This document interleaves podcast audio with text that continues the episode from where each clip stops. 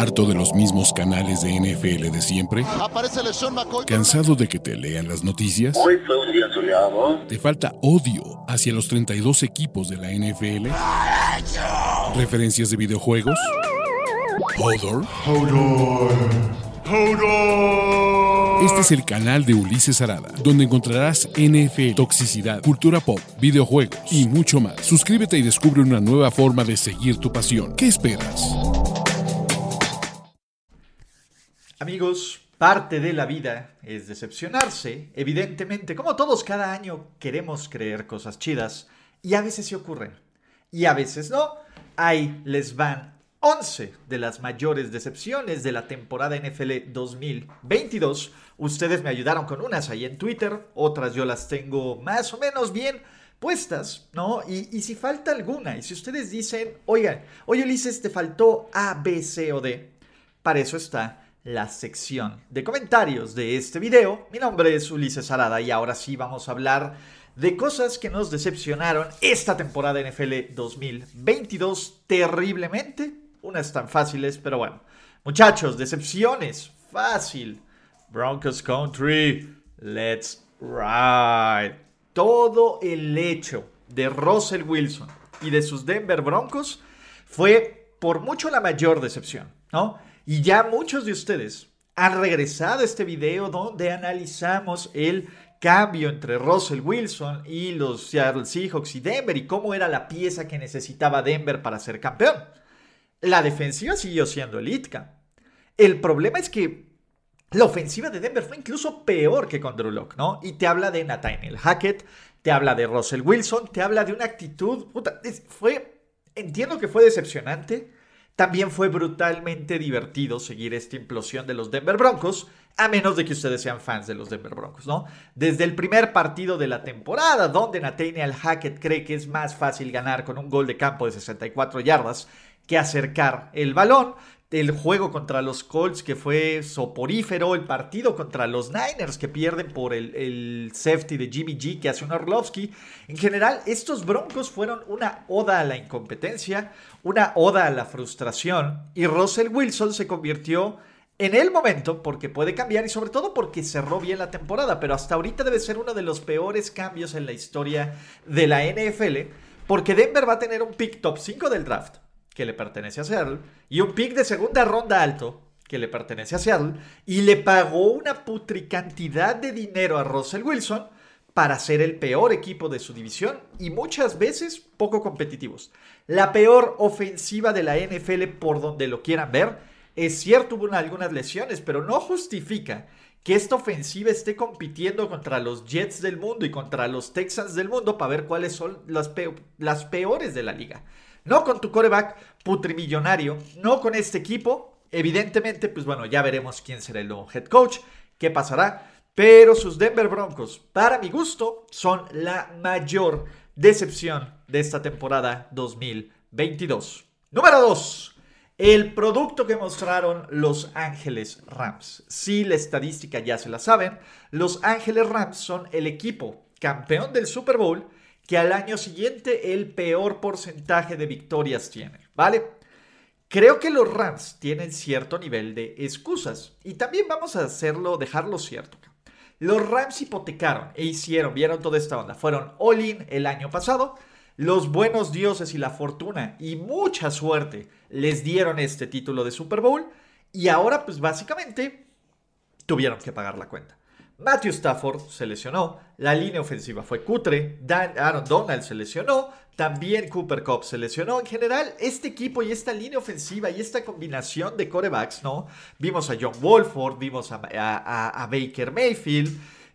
Los Rams por momentos mostraron cosas padres, sí. Los Rams también mostraron un producto bien cutre, Bien, bien cutre, ¿no? Tan cutre que Sean McVay ya quiere decir EFIT todo, yo ya me voy a vivir la vida loca y a retirarme a los 36 años, que ese es el sueño. Pero entiendo la decepción de los Rams y mucha gente incluyéndome me esperaba que esto fuera un equipo de playoffs porque trajeron a Bobby Wagner y dijeron vamos a repetir Allen Robinson. Que Allen Robinson fue triste, fue gris. En general, todo este equipo fue muy gris y todas estas expectativas son muy grises y el futuro no se ve tan chido.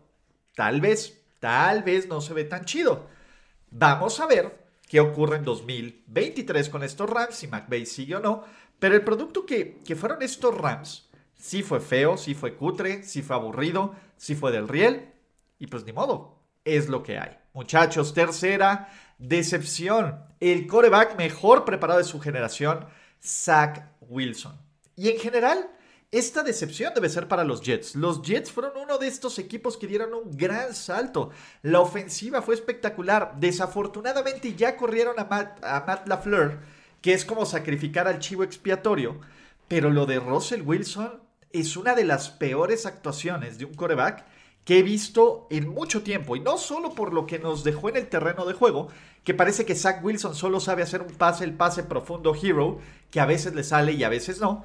Pero es un tipo con mala lectura, con mal porcentaje de pases completos. A ver, el güey completa el 40%, el 55% de sus pases y, no, y, si Lamar está abajo del 60 le dicen que no sabe lanzar, pero nadie está diciendo que Zach Wilson no sabe lanzar, para empezar. Y no lo sabe hacer, lanza bien duro. ¿Fue un prospecto inflado desde el draft? Sí. ¿Fue un error de los Jets? Sí. Pero no solo eso. La falta de química con su equipo, ¿no? El tema de, de esta conferencia de prensa de, oye, ¿tú crees que es este, tu responsabilidad o te sientes mal o eres culpable por poner estos puntos? No, no es mi culpa, cabrón. Esta falta de liderazgo, hasta cuando quiere regalar cosas le sale mal. Y sobre todo que, a ver, el equipo jugó mil veces mejor con Mike White. El equipo jugó mucho mejor hasta con Tris Striveler en el juego contra los Jaguars. Todo eso, estás, fuiste el segundo dude seleccionado en la historia de, bueno, no es la historia, en el draft de tu generación. Tu equipo dejó pasar a Justin Fields, dejó pasar a Trey Lance, dejó pasar incluso a Michael McCorkle Jones y al chingón de Davis Mills. No has jugado mejor que ninguno de ellos. Absolutamente no. Es un fracaso. Es además tirar a la basura una temporada mágica, sobre todo de la defensiva de los Jets. Y, este equipo de New York tendrá muchísimas cosas que hacer. Creo que eh, Zach Wilson ya se le puede empezar a comparar con Bost como Jamarcus Russell. ¿Puede mejorar? Sí. ¿Se ve probable? No. Cuarta decepción de esta temporada. Jimmy Irsay y el circo llamado los Indianapolis Colts. Vamos a poner las cosas sobre la mesa. Regresen a mis previos. Yo les dije que los Colts iban a ser un equipo de regular a malo y que Matt Ryan no iba a funcionar, ¿vale? Ni yo, que veía las cosas tan cutres y tan del riel para este equipo de los Indianapolis Colts, esperaba que nos mostraran este producto infame, infame. Empecemos por lo cómo pierden, bueno, cómo empatan con los Texans, cómo pierden ciertos partidos. Matt Ryan fue tristísimo. Matt Ryan, eh, el final de su carrera fue bien deprimente y una vez más expones a un coreback que, que tenga este ocaso de su carrera mal y es culpa de todos menos de los Colts, ¿vale? Sientas a Matt Ryan, pones a Sam Ellinger, pones a Nick Foles, se vuelve un caos. Cortas a Frank Reich. Y me parece que Frank Reich de, no debería de tener un trabajo aunque hubiera terminado la temporada. El hecho de que Jimmy Irsay, por sus pelotas, hubiera puesto a Jeff Saturday, que Jeff Saturday, su experiencia como coaching era nula, y una semana antes estaba de analista de ESPN, te, es un verdadero F-Fit para todos, un F-Fit para quien busca una oportunidad de ser head coach en la NFL y que te muestra que si eres amigo, compadre, buena onda, exjugador blanco del equipo, vas a tener esas oportunidades. Pero no solo eso, cabrón el producto que mostraron los Colts, ganaron un partido, cabrón, y se lo ganaron a los Raiders, y eso hablará mucho de los Raiders. Semana a semana, manejo de reloj, el manejo de reloj de Jeff Saturday, sobre todo el juego contra los Steelers, era para escupirle la cara. El, el tener este equipo preparado y listo, las decisiones, los manejos de la prensa, todo esto de los Colts, fue una broma de muy, muy mal gusto de Jimmy Irsay. Y hay dos opciones para verlo. La primera era una opción poco sutil para decir vamos a hacer tanking y vamos a ir ahora sí por un coreback. O la segunda, que sería incluso peor, es que en la mente de Jim Irsay y de Chris, eh, este, ¿cómo se llama? De Ballard, que es el general manager, creían que Jeff Saturday sí les iba a dar esta chispa para meter a los Indianapolis Colts a playoffs en, una, en la peor división de la liga.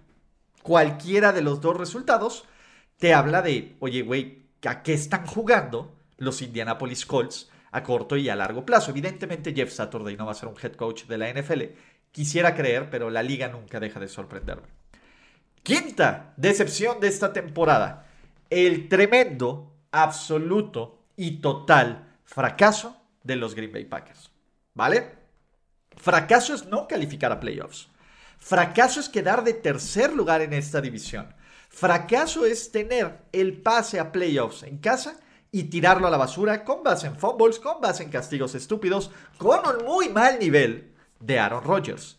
Creo que fue una tormenta perfecta de basura en Green Bay. El tema de Aaron Rodgers y de váyanse al demonio, yo no voy a estar en el off-season, se mostró. La falta de química de esta ofensiva se mostró. Christian Watson fue un gran jugador, güey, pero le faltó toda la química del mundo con este brother, Los Packers se cansaron de entregar el balón. Evidentemente, el dejar ir a Davante Adams, no hubo alguien más fuera de Christian Watson y Christian Watson empezó a funcionar en la semana 10-11. Antes de eso no había variantes a la ofensiva. Y la defensa, sobre todo esta defensa es lo más decepcionante. Indisciplina, ¿no? Vimos, Quay Walker fue expulsado dos partidos. Es un muy buen jugador, pero no puedes mantener eso. Le pudieron correr a los Green Bay Packers. La defensiva por momentos lució muy, muy mal. No pudieron frenar a los rivales el juego terrestre. Todo esto. Y además, Matt LaFleur, que por momentos también se veía perdido, perdido en, en el terreno de juego, nos dio una de las peores temporadas de Green Bay, porque aparte ni siquiera puedes justificar una lesión clave, que hubo varias, pero todos los equipos tienen que lidiar con lesiones y Green Bay por lo menos nos tenía acostumbrados a ganar en temporada regular y choquear en playoffs. Ahorita era donde tendríamos que esperar el fracaso de los Packers, no después. Pero bueno, el tremendo y épico fracaso de sus Green Bay Packers cuenta como mi quinta decepción de esta temporada número 6. James Winston, Michael Thomas y los New Orleans Saints. Dennis Allen se habla muy poquito del muy mal trabajo que hizo, pero en general todos los New Orleans Saints tuvieron una baja de juego brutal. Alvin Kamara fombleando y no siendo efectivo. Michael Thomas jugó dos partidos y desapareció. James Winston se lesionó al principio de la temporada y no volvió a jugar, ¿no? Que, que que James Winston no le pueda ganar a Andy Dalton me duele durísimo en este cocoro. Estos Saints son un producto raro. La defensiva empezó a jugar mal, luego jugó bien, la ofensiva es horrible, el experimento Timeson Hill todavía sigue. En general, New Orleans sí quedó mucho a deber. Yo sé que no es un equipo popular. Yo sé que en el momento en que Andy Dalton toma el control de este partido, dices, güey, de este equipo, dices, ya para qué, ¿no? ¿no? No voy a invertir parte de mi estabilidad emocional en creer en este equipo.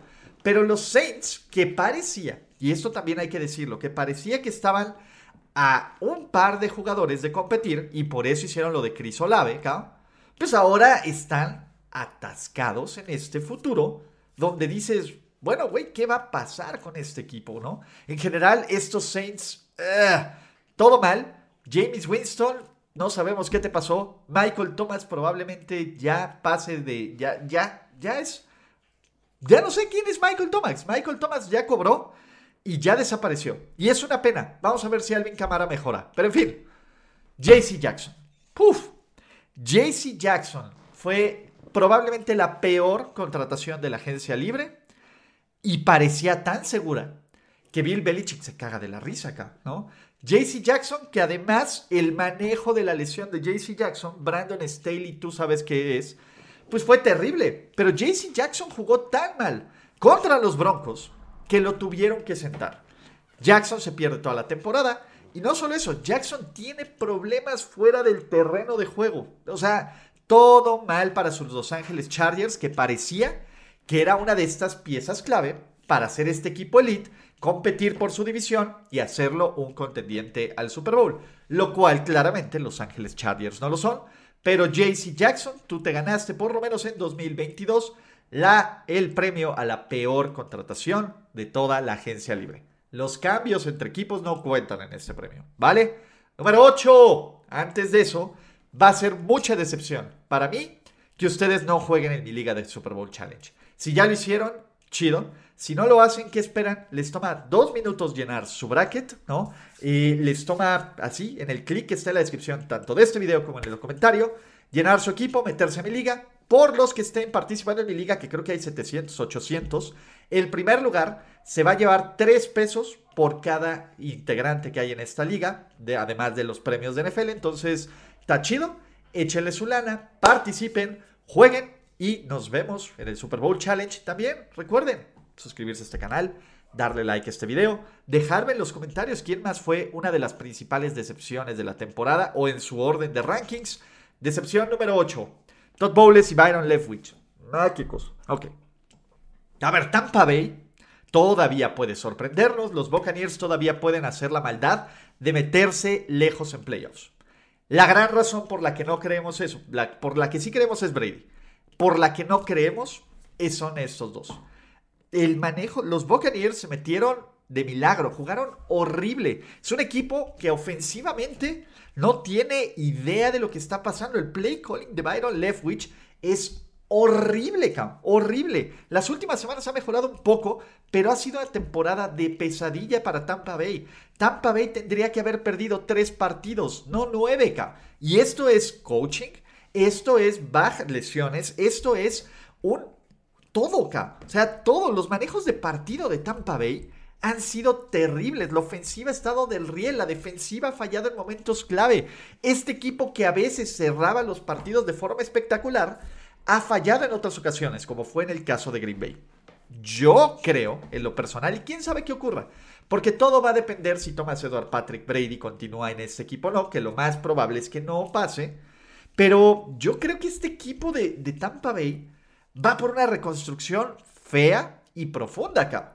Y ni Todd Bowles ni Byron Leftwich deberían de permitir estar cerca de un equipo joven con poca experiencia donde vayan a tirar a la basura con sus decisiones esta franquicia.